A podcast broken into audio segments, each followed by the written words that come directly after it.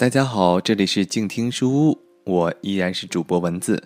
那么今天呢，给大家带来与手枪的不幸相遇中，俄国皇太子遇袭事件的第二部分。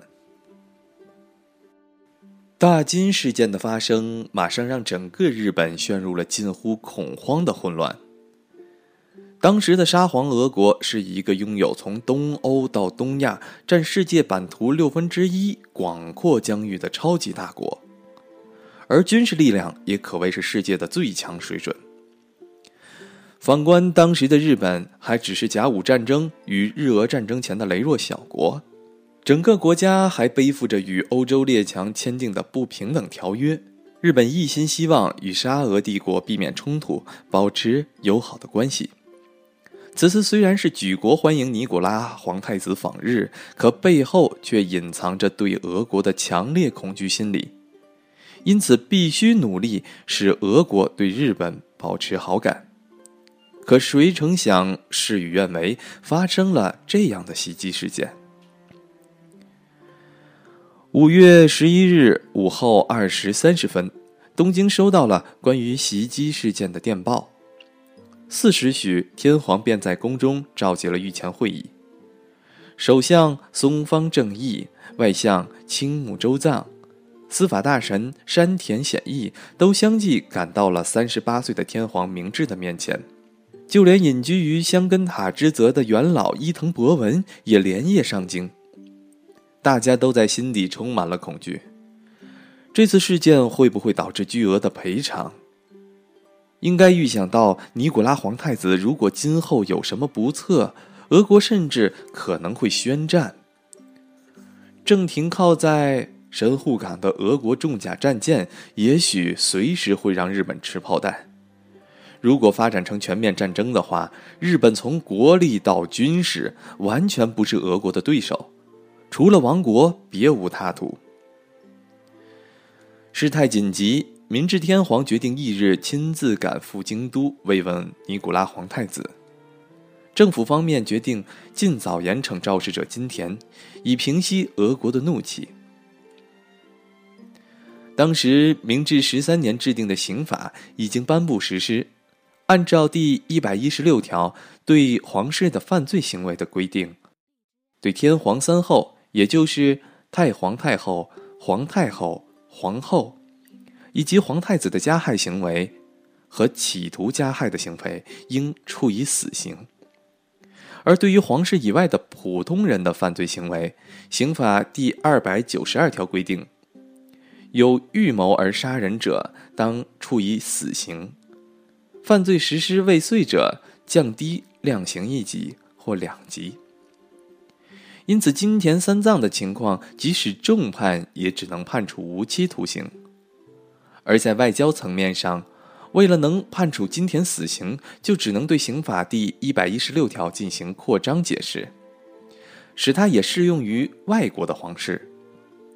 如果将金田的罪名变成对皇室的犯罪行为，进行审判的就不再是地方法院，而是拥有特别权限的大法院审理定罪。在明治二十二年宪法颁布的一年开始实施的法院构成法中。法院被分为大法院、控诉法院、地方法院、区法院这四类。大法院就是今天的最高法院，控诉法院是现在的高级法院，而区法院相当于简易法院。当时的大法院就坐落于东京八重洲町二丁目的一座人字形瓦片屋顶、东西洋风格参半的二层建筑中。如果对金田在大法院提起诉讼的话，那么一审即是终审。事件发生的第二天，大法院院长尔岛维谦就拜访了首相官邸。五十四岁的尔岛，天宝八年出生于四国与和岛的下层武士家庭。明治维新期间进入司法部工作。明治九年任名古屋法院院长，明治十四年任大阪上诉法院院长。在大阪期间，他的事业可谓是顺风顺水。就在大京事件发生前五天才刚刚就任大法院院长一职。此时，松方首相本人以及农业大臣陆奥宗光已经在首相官邸等候而岛了。松方说：“要依据什么法律来处理金田三藏？”尔岛说：“目前详细的犯罪事实尚不清楚，无法断言，但估计会按照谋杀或者故杀未遂的罪名论处。这样一来，只能适用针对普通人的法条了。如果对皇太子，也就是将来要成为皇帝的人，仅仅适用针对普通人的法律，将极大的伤害俄国方面的感情。”也会给我国带来无法挽回的重大损失。内阁决定适用针对皇室的法条，对金田处以死刑，这一点司法大臣也已经认可了。陆奥说：“刑法第一百一十六条中仅写着天皇等等的内容，也没有特别写明是日本天皇。”这样的话，对国外的皇帝以及皇室也应该适用吧？尔岛说，第一百一十六条中记述的就是日本天皇等人。明治十三年，元老院召开会议时认为，天皇这个称号当然就是指代日本天皇，所以在条文中删去了“日本”二字，绝不是想要扩大法律的适用范围。内阁以任何决议相逼，我作为大法院院长也绝不会做出违背法律精神的司法解释。松方说：“虽然法律有法律的解释，但要先有国家，再有法律。国家不存在了，还有什么法律？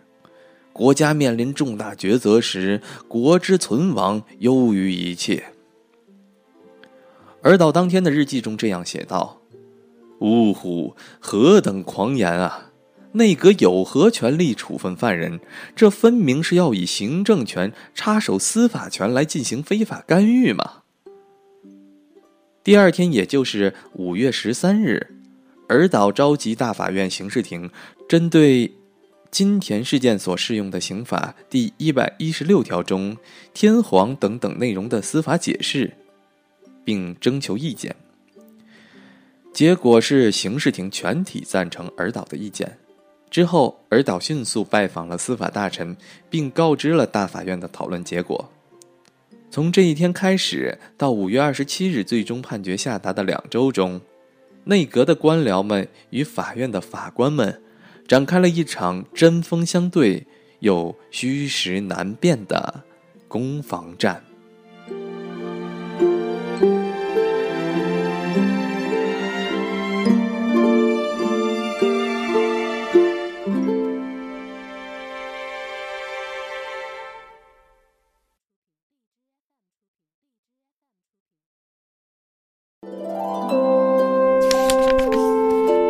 书是我们了解世界的方法，也是我们每天最好的娱乐。每读一本书，都是一次修行。静听书屋，陪你在每一段向往阅读的路上。